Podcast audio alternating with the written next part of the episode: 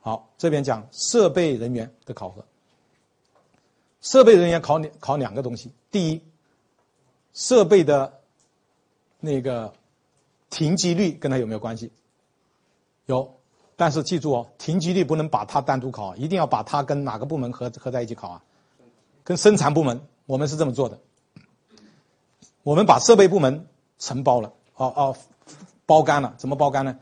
假设我这里有三条生产线，三三个生产车间，我们有三个设备维修人员，每一个生产车间就配一个设备维修人员，他就要跟这个车间的所有班组长、员工一起来维护这个车间设备的运良良性运转，怎么保养，怎么怎么怎么维护，怎么按操作规程操作。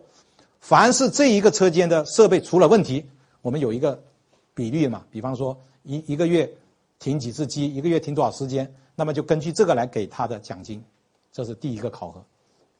啊，那么他以前呢，如果没有这个考核的时候，设备人员干什么？机器不坏的时候他在干嘛？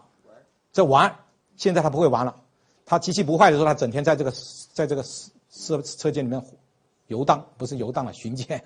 看看，哎，你这个违反操作规程了。另外，他还会跟班长说：“班长，今天早早会我来讲，讲什么？讲怎么操作机器，讲怎么听机器的声音。”哎，他就会很认真的跟这帮人一起保养。记住哦，这个标准要跟班长、组长要合在一起考，就那个组长和班长才会配合他。这是一个考核标准。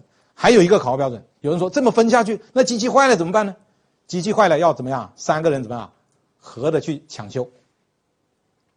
任何一个地地方机器坏了。三个人同时去抢修，那好了，抢修就要考虑考一个什么问题啊？抢修的什么速速度跟质量。比方说，我们可以定义大故障、中故障、小故障应该是多少时间内修好。你如果提前修好了，奖励；推迟修好了，就有处处罚。这个这个目标也定下来。另外，设备人员还有一个目标，这个目标应该这么定，就是给设备人员给他定级。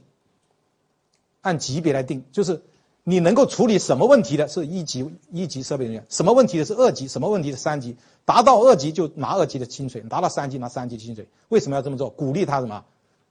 学技术。你不鼓励他学技术，他技术很差，他修不好。而且还要告诉他，一个设备人员，如果你修机设备很厉害，我们最高的设备维修人员。他的工资甚至可以拿到跟科长、跟经理一样高的工资都不奇怪，因为他很厉害。当然，他要有那么厉害，就给他定级，这也是一种目标，也是一种考核。好，这是设备。